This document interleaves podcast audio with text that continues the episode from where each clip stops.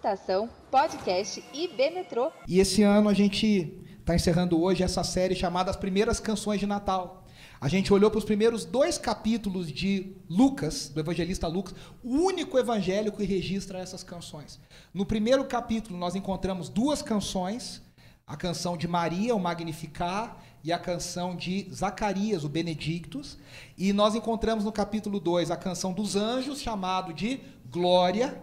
E nós encontramos agora a última canção, na metade final do capítulo 2 de Lucas, que é a canção de Simeão. Simeão que é um personagem daqueles que a Bíblia não fala nem de onde veio nem para onde vai. A gente não sabe quando ele nasceu, o que, que ele fazia, que onde ele trabalhava, qual era a história dele, e a gente não sabe nem para onde ele foi. A gente só sabe de Simeão nessa passagem, nesse capítulo, e é uma coisa muito impactante, é uma coisa muito importante, e a gente vai ler juntos.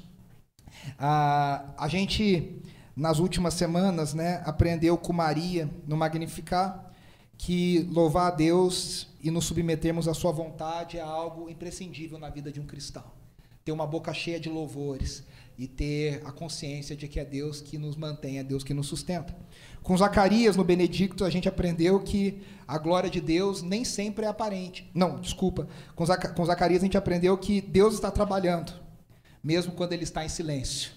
Deus continua operando, mesmo quando a gente não consegue ouvir.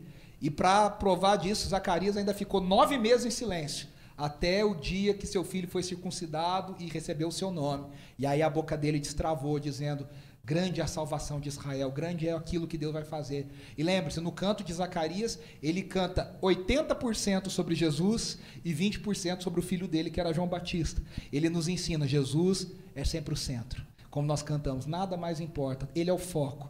No inglês, essa canção diz: Everything revolves around you. Tudo se, se, se, se, se concentra, gira em torno do Senhor. Tudo gira em torno de Jesus. Que a nossa vida também gira em torno de Jesus. E na semana passada nós falamos sobre o glória dos anjos, né? Glória a Deus nas alturas e paz na terra aos homens a quem Deus demonstrou o seu favor. E aí a gente aprendeu que a glória de Deus nem sempre é aparente. Deus botou um anjo, um coral de anjos. Você imagina, né? Se a gente já tenta fazer algo minimamente legal aqui, você imagina um coral de anjos para as pessoas mais simples e desprezadas daquela sociedade, que eram os pastores. Os pastores que eram gente, que era gente desprezada, esquecida, é, fedido, mal vestido, mal pago. E de repente eles estavam tendo um concerto particular dos anjos, cantando glória a Deus nas maiores alturas. A glória de Deus se revela no máximo na encarnação de Jesus. E Jesus é aquele que traz a verdadeira paz para o mundo. E hoje nós vamos ler o último dos cânticos registrado, que é o de Simeão, que é o Nunc Dimittis. No latim, meu latim é maravilhoso, vocês podem ver, né? Nunc Dimittis servum tum domine, ah, que diz que ah, agora o Senhor pode despedir o seu servo em paz. Essa é a frase que é traduzida no latim. Aqui nós vamos falar sobre ela. Esse cântico ele foi cantado 40 dias após o nascimento de Jesus.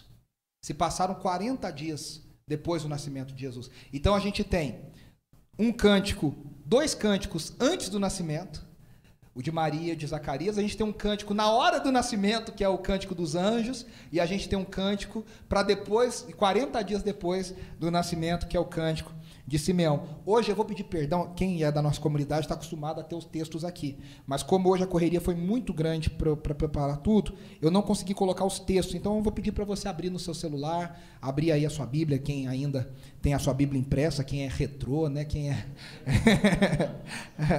ah, em Lucas capítulo 2, a partir do versículo 21. Lucas capítulo 2, a partir do versículo 21. Eu vou ler na NVI, a nova versão internacional. Lucas 2, 21 diz assim: Completando-se oito dias para a circuncisão do menino, foi-lhe posto o nome de Jesus, o qual lhe tinha sido dado pelo anjo antes dele nascer. Completando-se o tempo da purificação deles, de acordo com a lei de Moisés, José e Maria o levaram a Jerusalém para apresentá-lo ao Senhor. Como está escrito na lei do Senhor, todo primogênito do sexo masculino será consagrado ao Senhor e para oferecer um sacrifício, de acordo com o que diz a lei do Senhor, duas rolinhas ou dois pombinhos. Até aqui. Vamos entender isso aqui. Primeiro, primeira coisa que a gente vê é que Jesus veio cumprir toda a lei. Jesus nasceu como um neném Ele nasceu como um judeu, um menino judeu, mas ele, por ser filho de Deus, não, não deu carteirada, falou: Eu não preciso disso, eu já sei tudo, eu já nasci sabendo, eu já fui circuncidado lá no céu, eu, eu tenho uma, um acesso VIP. Não. Jesus nasceu completamente como um de nós ele passou por todo o processo que um menino judeu, cujos pais fossem pessoas piedosas, que seguissem a lei, iria fazer com essa criança. O que dizia a lei? Aqui nós temos três rituais que estão descritos lá em Levíticos 12. Levítico é um, é um, é um livro que a gente geralmente não gosta de ler. Né? Quando a gente faz aquele plano de leitura, Levítico é aquele livro que você lê na força do ódio, assim, aquele livro que você lê, sabe, vamos lá que eu preciso passar isso aqui, eu preciso a gente não fala na força do ódio, que é a palavra do Senhor, né? Mas assim, é aquele livro duro, porque é muita lei, muita prescrição, e a gente não entende um monte de coisa, e a gente tem dificuldade para entender aquilo. Mas é muito interessante que a gente vê a aplicação de Levítico 12 aqui nessa passagem. Quais são esses três rituais? O primeiro, a circuncisão da criança, do menino. Né? Claro que era a circuncisão de um menino. Que deveria acontecer no oitavo dia segundo o que Deus tinha proposto a Abraão, que foi o primeiro circuncidado. Então, desde Abraão, todos os meninos nascidos na aliança de Abraão eram circuncidados. Tanto que né, Paulo diz em Gálatas, em Romanos, que o judeu ele achava que ele era salvo pela circuncisão. E Paulo fala: não é a circuncisão que salva vocês, é Jesus Cristo. Mas isso é outra história, né? Então, no mesmo dia que a criança era circuncidada, ela também era batizada, ela recebia o seu nome. O nome era proclamado diante do sacerdote naquele momento. E aí o anjo, aqui no caso, Gabriel, já tinha falado o nome da criança. O nome da criança seria Yeshua. É, ou Yeshua, dependendo da, da acentuação que você dá, que significa salvação. É uma variação do nome Josué.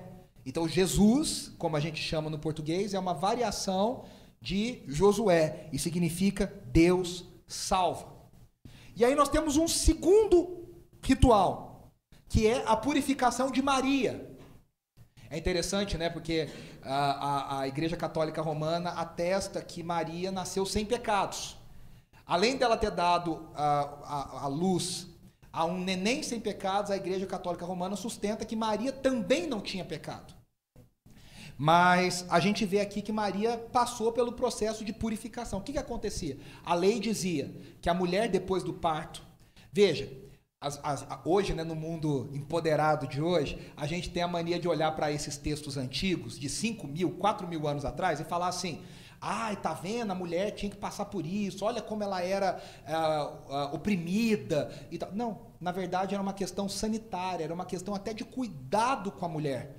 Porque a mulher que tinha né, passado pelo parto, ela tinha uma série de cuidados que ela precisava. Pensa, no mundo que a higiene era precária, numa, numa questão de um povo nômade, que andava de lugar para lugar, que se mudava, no meio do deserto, com tanta coisa acontecendo, Deus teve o cuidado de estabelecer uma lei, que, claro, muitos séculos depois a gente fala, ah, é uma lei opressiva, é uma lei. Não, era uma lei de cuidado para que a mulher pudesse se resguardar, se preparar para voltar ao seu funcionamento normal biológico. Então, qual era a lei? A lei dizia que 40 dias após o nascimento da criança, os pais, a mãe principalmente, deveria ir ao templo diante do sacerdote para que o sacerdote fizesse um sacrifício de purificação pela mãe. Por quê? Você se lembra que na lei, ou se você não sabe, eu vou te contar, todas as vezes que havia sangue, contato com sangue, as pessoas precisavam passar por purificação. Então, o que, que acontecia? Se levavam um sacrifício. E é interessante porque a lei dizia o seguinte: ou a mãe levava um cordeiro para ser sacrificado, mas se a mãe fosse pobre, se ela não tivesse dinheiro suficiente, ela levaria dois pombinhos ou duas rolinhas para serem apresentados. E a gente vê que Maria apresentou aqui duas rolinhas, ela não apresentou uh, o, o, o, o cordeiro, dizendo que, atestando, afirmando que era uma família humilde, era uma família sem recursos. Era uma família que não tinha condições de pagar o sacrifício mais importante. E lembre-se, a Bíblia sempre está dizendo: Maria e José eram homens, eram pessoas que seguiam a lei, eram tementes a Deus. Se eles pudessem, eles fariam o melhor. Não é aquele crente que fala assim, né? Quanto que eu preciso dar o dízimo? É do líquido ou do bruto? A pessoa que pergunta de quanto que ela precisa dar o dízimo é porque ela quer assim, qual que é o mínimo possível que eu preciso dar para ficar dentro da benção? Para não ficar fora da benção. Ah, uma pessoa com coração assim, eu sempre digo, melhor não dar nada, né? Porque Deus gosta e Deus se alegra em quem dá com alegria e generosidade. Maria, se pudesse, José dariam o melhor que eles tinham. Mas o melhor que eles tinham eram aqueles dois pombinhos e era aquilo que eles podiam dar. E o terceiro uh, ritual que a gente vê aqui é a apresentação do menino. No dia seguinte à purificação, ou seja, no 41 dia, o menino era apresentado diante do Senhor. Por quê? Porque se você prestou atenção, o texto diz que Deus toma para si todo primogênito. Todo primogênito, teoricamente, era do Senhor. O que, que os pais faziam? Os pais ofereciam um valor, que era um valor de cinco, de cinco ciclos de prata, que dava mais ou menos 60 gramas de prata. E eles ofereciam ao Senhor e ao templo, ao sacerdote, para resgatar o menino. Para falar, ó, o menino pertence ao Senhor, mas eu vou levar ele de volta para casa e eu vou criar, mas ele é de Deus. E é interessante que a gente vê aqui uma figura muito, uma, uma, uma coisa muito interessante que o Redentor de Israel queria redimir todo Israel, agora bebê estava sendo comprado pelos seus pais do próprio Deus. Olha que figura interessante, né? 33 anos depois, ele estaria redimindo todo Israel e todas as nações. Mas aqui ele, com 40 e tantos dias, ele está sendo redimido, ele está sendo comprado do Senhor. E aí, a gente precisa notar algumas coisas, né? Primeiro, ser circuncidado significa eu faço parte da aliança de Deus com Abraão. Eu faço parte do povo de Deus. Eu sou parte daquilo que Deus está escrevendo na história de Israel. Receber um nome também tem algo especial. Um nome não é só um nome, o um nome fala de identidade. Quem eu sou em Deus. Eu estou em aliança e quem eu sou em Deus. Ainda mais em Israel, né? Os nomes bíblicos, a gente vê muitas vezes isso. Os nomes, eles são muito importantes. Eles falam sobre o que Deus quer fazer. Quando Deus diz, a criança vai se chamar Jesus, significa Deus salva. Esse menino é salvação. Os nomes na cultura judaica eles são muito emblemáticos, eles são muito profundos, porque eles falam daquilo que é mais tocante no chamado de Deus para aquela criança. E aí nós encontramos também a ideia de que quando eu sou consagrado ao Senhor e a gente consagra crianças ao Senhor ainda, baseada nessa tradição, nesse entendimento, Há uns dias atrás a gente consagrou o Nicolas aqui, se Deus quiser, logo a gente vai consagrar a Laurinha aqui. O Isaac foi consagrado ao Senhor. E a gente, né, vai consagrando as nossas crianças. Nós estamos dizendo: você tem um propósito e um propósito em Deus. Você tem algo que só Deus pode fazer na sua vida. Você faz parte da aliança, você tem uma identidade, você tem um propósito. E por último, a gente vê que quando a gente vê essas ofertas de animais, a gente vê o símbolo do que significa ser perdoado por Deus. Nós somos perdoados. A gente já chega devendo, né? A gente já chega pedindo desculpa. Sabe quando você vai em casa de gente muito rica, que você não sabe nem onde põe a mão, você não sabe nem o que faz, você fala, ah, desculpa, desculpa. Você já chega pedindo desculpa, né? É, a, a, minha mãe, pelo menos, sempre falava, né? Tem um vídeo do Leandro Hassum também que fala sobre isso. Você não põe a mão em nada, você não pede nada, você não encosta em nada, né? Você já chega oprimido pedindo desculpa, desculpa, desculpa, desculpa, né? É, diante de Deus a gente chega assim diante de Deus. Por isso que o, o, o, sacrifício de animais mostra nós somos perdoados por Deus. Nós somos perdoados por Deus. E aí tem uma pergunta que talvez alguns de vocês que são muito inteligentes estejam fazendo. Peraí, mas Jesus nasceu sem pecado. Por que, que ele precisou ser circuncidado, passar pelo processo de apresentar sua vida? Por que, que ele passou tudo como qualquer um se ele era sem pecado? E aí quem responde é Paulo. Lá em Gálatas capítulo 4, você não precisa abrir, não, eu vou ler aqui. Gálatas 4 uh, ah, e 5, 4, 4 e 5 diz assim: Mas quando chegou a plenitude do tempo, Deus enviou seu filho, nascido de mulher, nascido debaixo da lei, a fim de redimir os que estavam sob a lei, para que recebêssemos a adoção de filhos. O que, que Paulo está dizendo? Para que eu e você fôssemos redimidos por Jesus, ele tinha que cumprir todas as etapas. Ele tinha que passar por tudo. Por que, que Jesus precisou passar por isso? Porque eu e você temos pecado. Ah, mas ele não tinha pecado. É, mas eu e você temos um monte. Ele precisou para que ele pudesse se apresentar no nosso lugar. Se você puder, vamos voltar para o texto aí em Lucas 2, a partir do versículo 25. A história continua. A história continua e diz assim: Havia em Jerusalém, 2,25, havia em Jerusalém um homem chamado Simeão que era justo e piedoso e que esperava a consolação de Israel. E o Espírito Santo estava sobre ele. Fora-lhe revelado pelo Espírito Santo que ele não morreria antes de ver o Cristo do Senhor. Movido pelo Espírito, ele foi ao templo. Preste atenção quantas vezes a palavra Espírito apareceu aqui. Ele foi ao templo. Quando os pais trouxeram o menino Jesus para lhe fazer conforme requeria o costume da lei, Simeão o tomou nos braços e louvou a Deus, dizendo: Até aqui. Primeira coisa que a gente presta atenção: Simeão é um personagem muito interessante. Ele é um homem cheio do espírito, ele tem discernimento espiritual e ele tem paciência, que nem todo homem tem, nem toda pessoa tem. Eu vou explicar por que cada uma dessas coisas. Primeiro, eu já disse e vou repetir: Simeão não é, não é mencionado em nenhum lugar outro da Bíblia. A gente não encontra, a gente encontra o nome Simeão em outros personagens bíblicos, inclusive um filho de Jacó, e tem outros personagens. Inclusive, Simeão é uma variação do nome de Simão. O próprio Simão Pedro talvez fosse um nome muito parecido, Simeão e Simão. Mas esse Simeão aqui não é mencionado em nenhum outro lugar da Bíblia. Então a gente não tem pista sobre ele. A Bíblia fala que ele era um homem cheio do Espírito Santo que tá, e de repente ele apareceu no templo. Ele era sacerdote? Não sabemos. Ele ia no templo todos os dias? Não sabemos. Ele morava em Jerusalém? Nós não sabemos. Mas o fato é que dá para entender algumas coisas muito legais sobre ele nesse trecho que Lucas nos traz. A primeira coisa que a gente descobre que Lucas fala é que ele era justo e piedoso. O que, que significa ser justo e ser piedoso? Justo fala do relacionamento dele com o próximo, do relacionamento dele com os homens. Outra palavra talvez fosse correto. Simeão era correto, ele era correto no seu tratar com as pessoas. E ele era piedoso. O que, que significa piedoso? Significa que ele era uma pessoa que tinha o coração voltado para Deus. Ele queria ser, fazer o melhor para Deus, ele queria cumprir melhor o que a lei falava. Ele tinha relacionamento com Deus. A gente poderia dizer que ele era santo, não no sentido de que ele não tinha pecado, mas que ele buscava a santificação. Então ele era um homem correto e ele era um homem que buscava a santificação. Essa é a primeira coisa que marca. Segundo, Lucas diz que depois que ele era justo e piedoso, diz que ele esperava a consolação de Israel e que o Espírito Santo estava sobre ele. Aqui são duas coisas muito curiosas. Primeiro, provavelmente Simeão esperou. A gente não sabe quantos anos Simeão tinha aqui.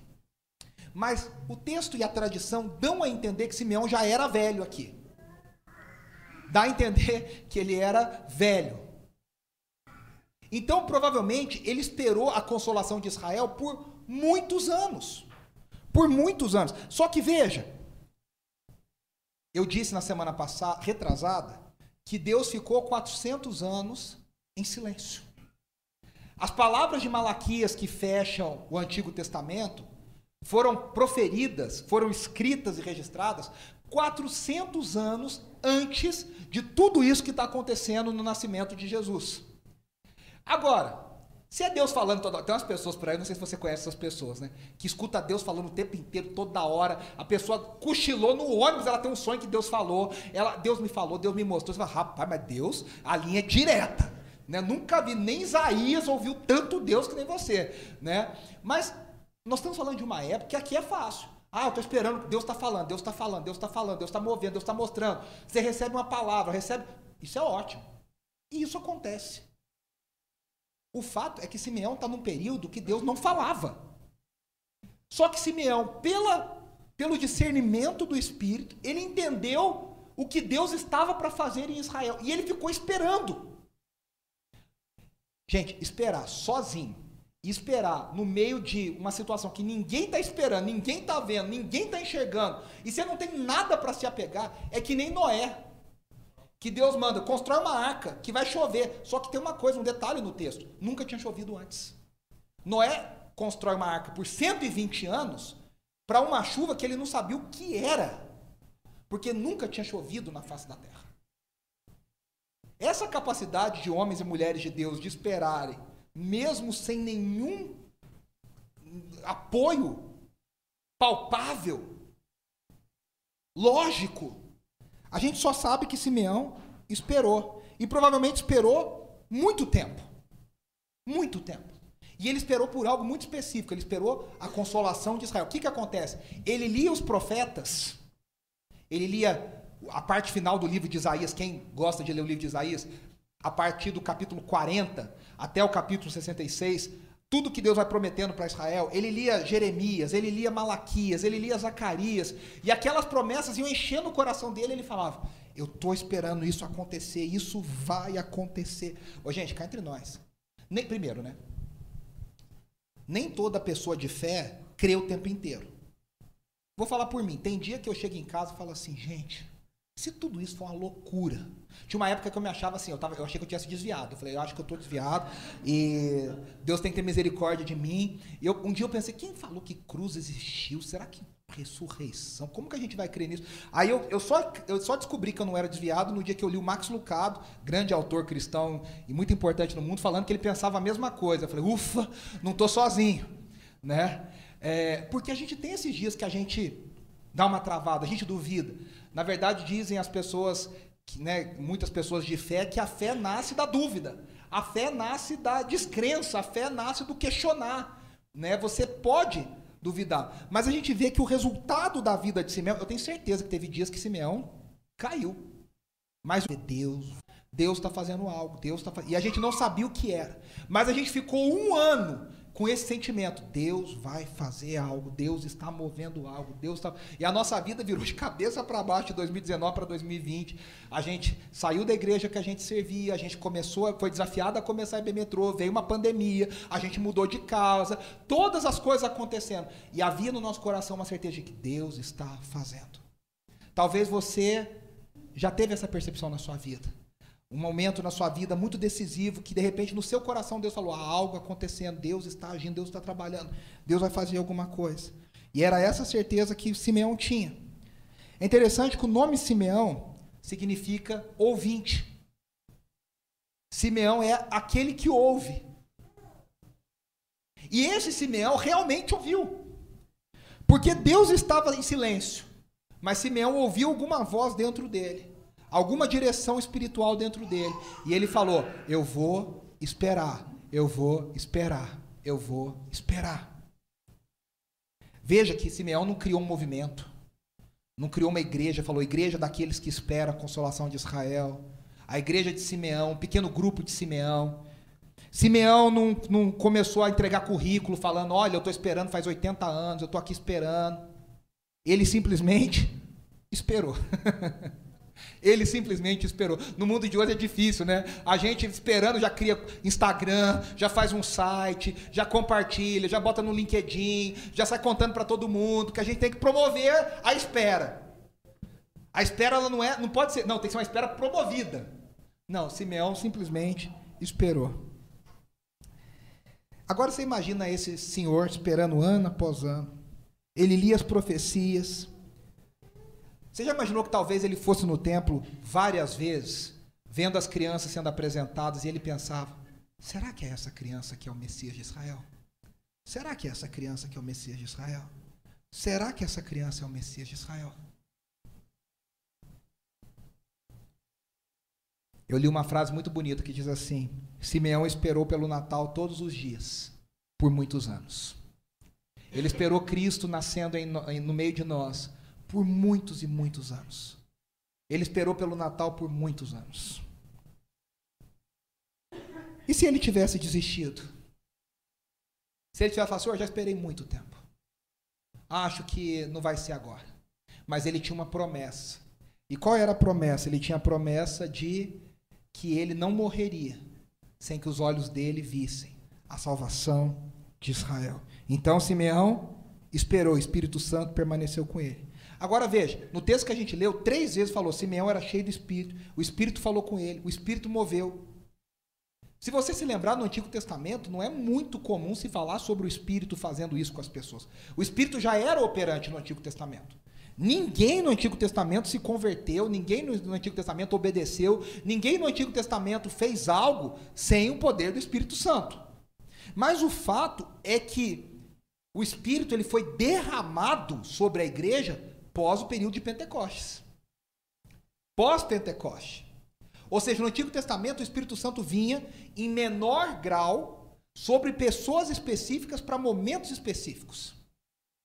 E a gente vê que Simeão era uma pessoa que tinha o Espírito Santo, e mais, ele ouvia o Espírito Santo e ele era movido pelo Espírito Santo, ele agia debaixo daquilo que ele ouvia. Talvez você se pergunte, qual é o papel do Espírito Santo? Eu vou falar algumas coisas aqui. Primeiro, o Espírito Santo faz com que Deus seja adorado. O Espírito Santo causa adoração a Deus. Segundo, o Espírito Santo faz a voz de Deus ser ouvida. Terceiro, o Espírito Santo traz entendimento para coisas celestiais. Se você se lembrar, o apóstolo Paulo diz que as coisas celestiais são loucura para nós. Mas o Espírito Santo faz com que as coisas celestiais sejam entendidas por nós. O Espírito Santo nos encoraja e nos traz forças. E aí Lucas vem contando sobre essa narrativa do nascimento de Jesus, da glória de Deus que é manifestada nos anjos, a glória de Deus que é vista no bebê. Só que agora ele traz essa narrativa para o templo. E preste atenção: o templo era o lugar mais sagrado da terra para o judeu. Por quê? Porque ali era onde a arca da aliança um dia esteve, era onde o Santo dos Santos ainda estava, e era onde a glória de Deus encontrava a terra. Era onde o céu e a terra se misturavam. Só que Lucas agora ele faz uma coisa muito interessante. Maria e José, Jesus e Simeão estão no templo, que é o lugar mais sagrado da terra para um judeu. É o auge da presença de Deus, é o ápice da presença de Deus. Só que a presença de Deus não está no templo. O foco da glória de Deus não está no templo. O foco da glória de Deus no texto de Lucas está no menino sendo apresentado em Jesus. Aqui já fica uma clareza do que vai acontecer por todo o evangelho. O templo está em oposição a Jesus. Jesus está em oposição ao templo. Você fala, Pô, mas o templo é de Deus, Jesus é filho de Deus, Jesus ia amar o templo. É verdade. Tanto que nesse texto mesmo fala que Jesus, com 12 anos, foi encontrado, que ele fala: Eu estou na casa do meu pai. Eu estou aprendendo sobre o meu pai. Eu estou aqui. É verdade. Mas em outra situação, o templo é algo contrário ao que Jesus veio fazer. Jesus veio derrubar as tradições. Jesus veio mostrar algo maior. Jesus veio ampliar o entendimento. Por isso que o templo muitas vezes era colocado em oposição a Jesus. E aí nós chegamos efetivamente no cântico de Simeão. Efetivamente a gente chega no cântico de Simeão, que está aí a partir do uh, versículo 29, que diz assim: deixa eu só, fechou aqui, deixa eu só abrir rapidinho.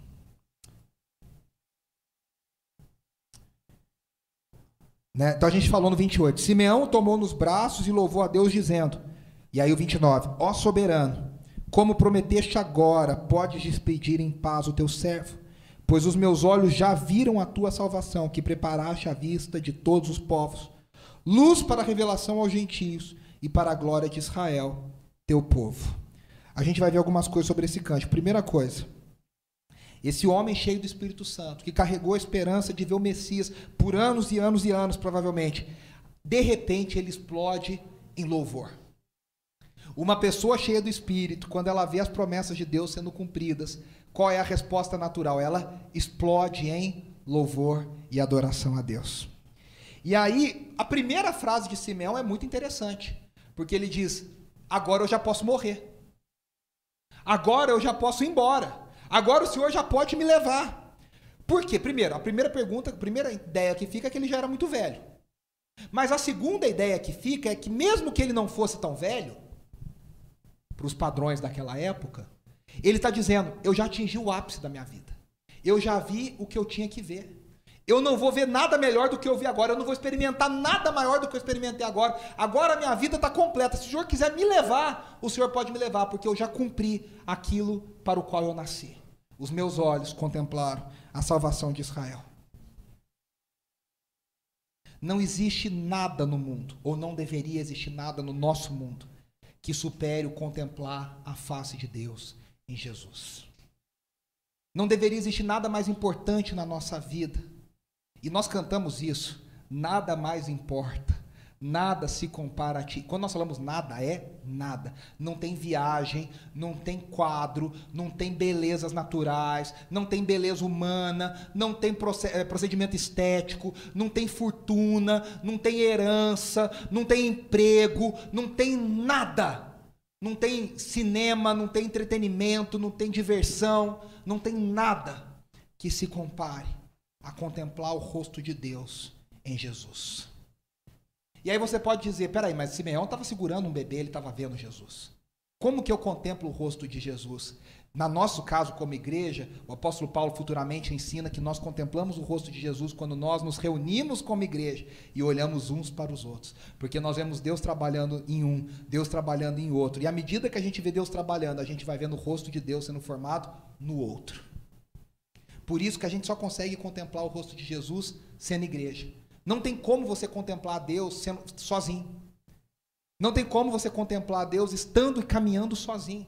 É claro que nós temos situações que talvez a gente viva um pouco sozinho em alguns momentos, mas a maior parte da nossa vida nós somos criados para viver em corpo e vermos Deus agindo uns nos outros.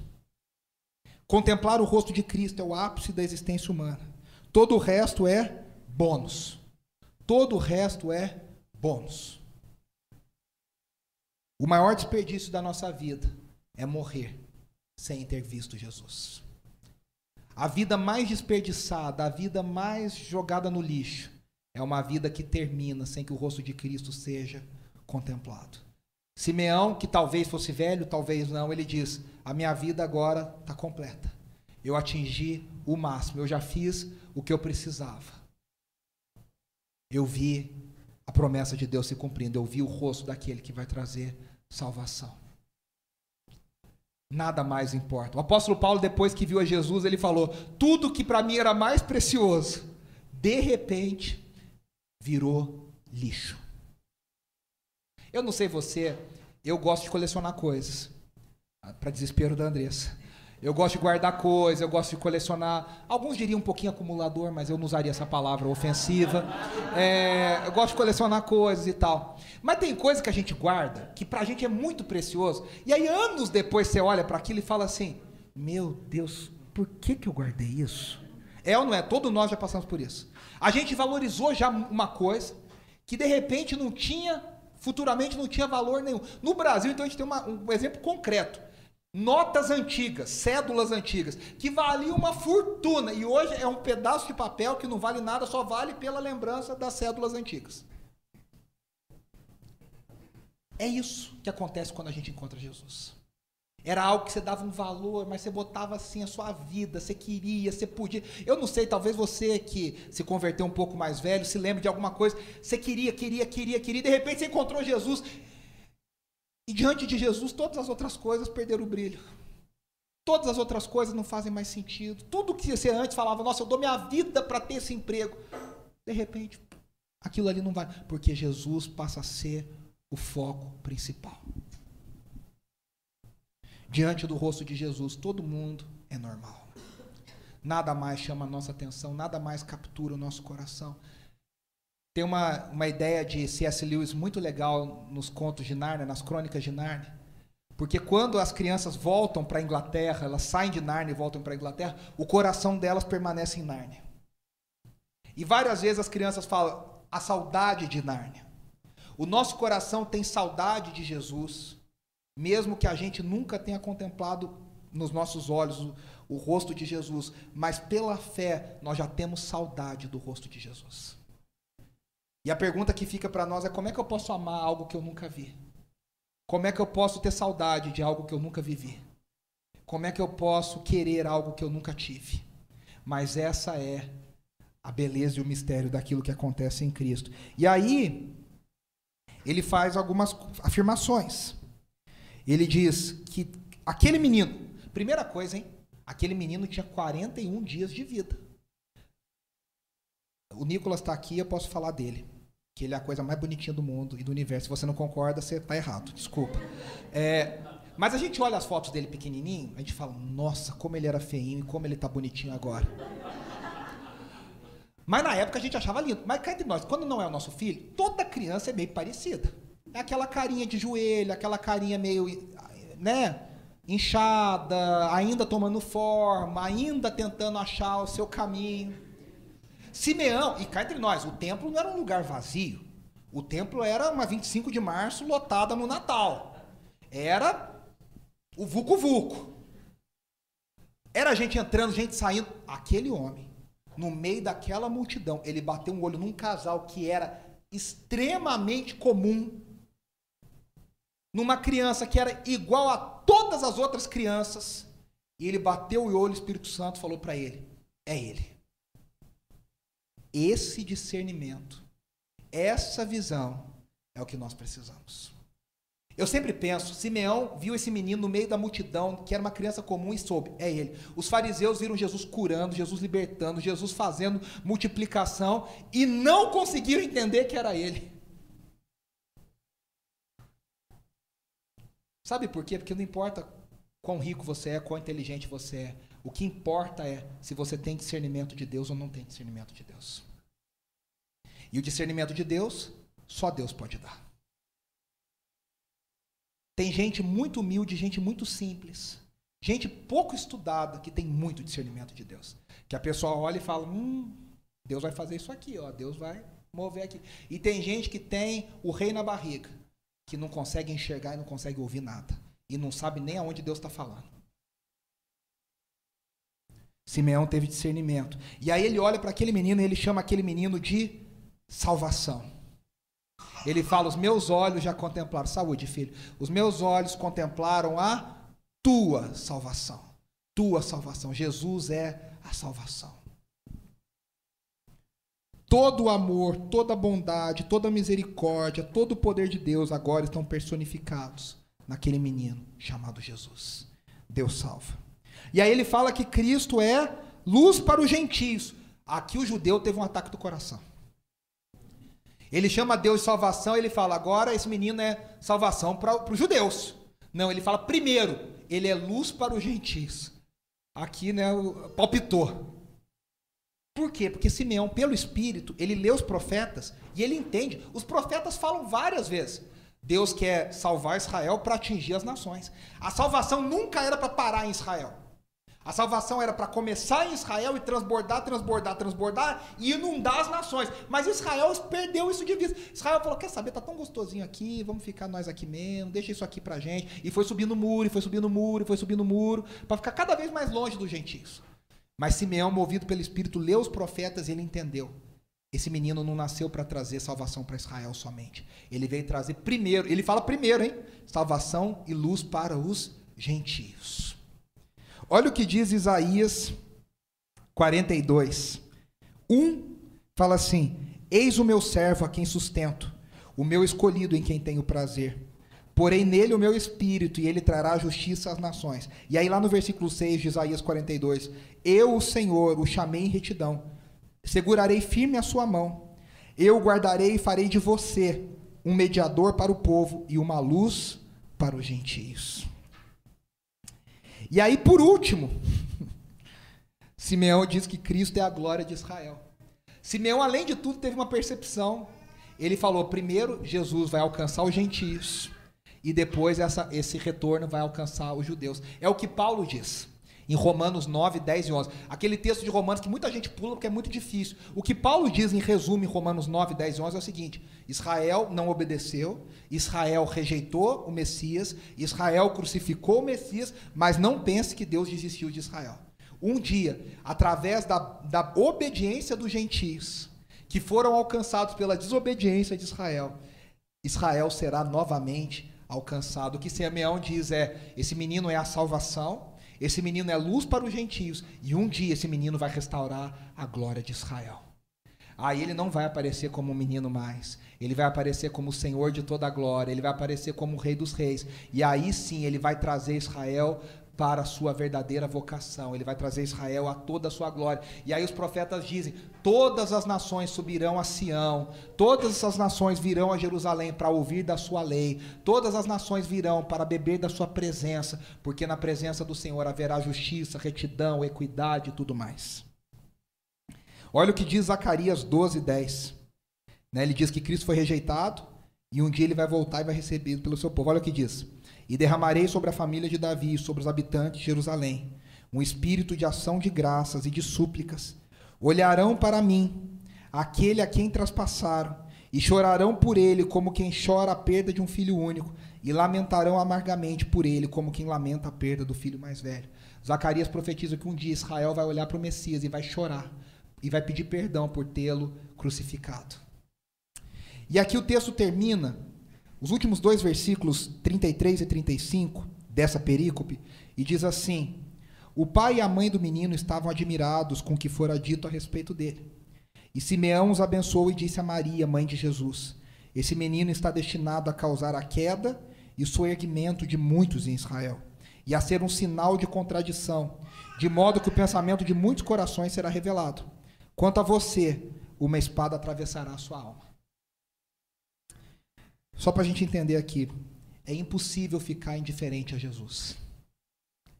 Ninguém que encontra Jesus fica indiferente a Jesus. É impossível você ver Jesus e continuar o mesmo. Você tem duas reações. Porque Jesus revela, como ele diz aqui, né? Revela o nosso coração e muitas vezes revela a nossa contradição. Exemplo, quantas vezes Jesus revelou a contradição dos fariseus? Ele falou: É, vocês falam isso, isso, isso, mas vocês não estão fazendo isso, isso, isso. Eles que achavam que eram homens de Deus se provaram muitas vezes descrentes do que Deus estava fazendo em Jesus. Quando a gente tem um encontro com Deus, é impossível a gente passar incólume. Ou a gente é erguido, ou a gente é uh, uh, derrubado.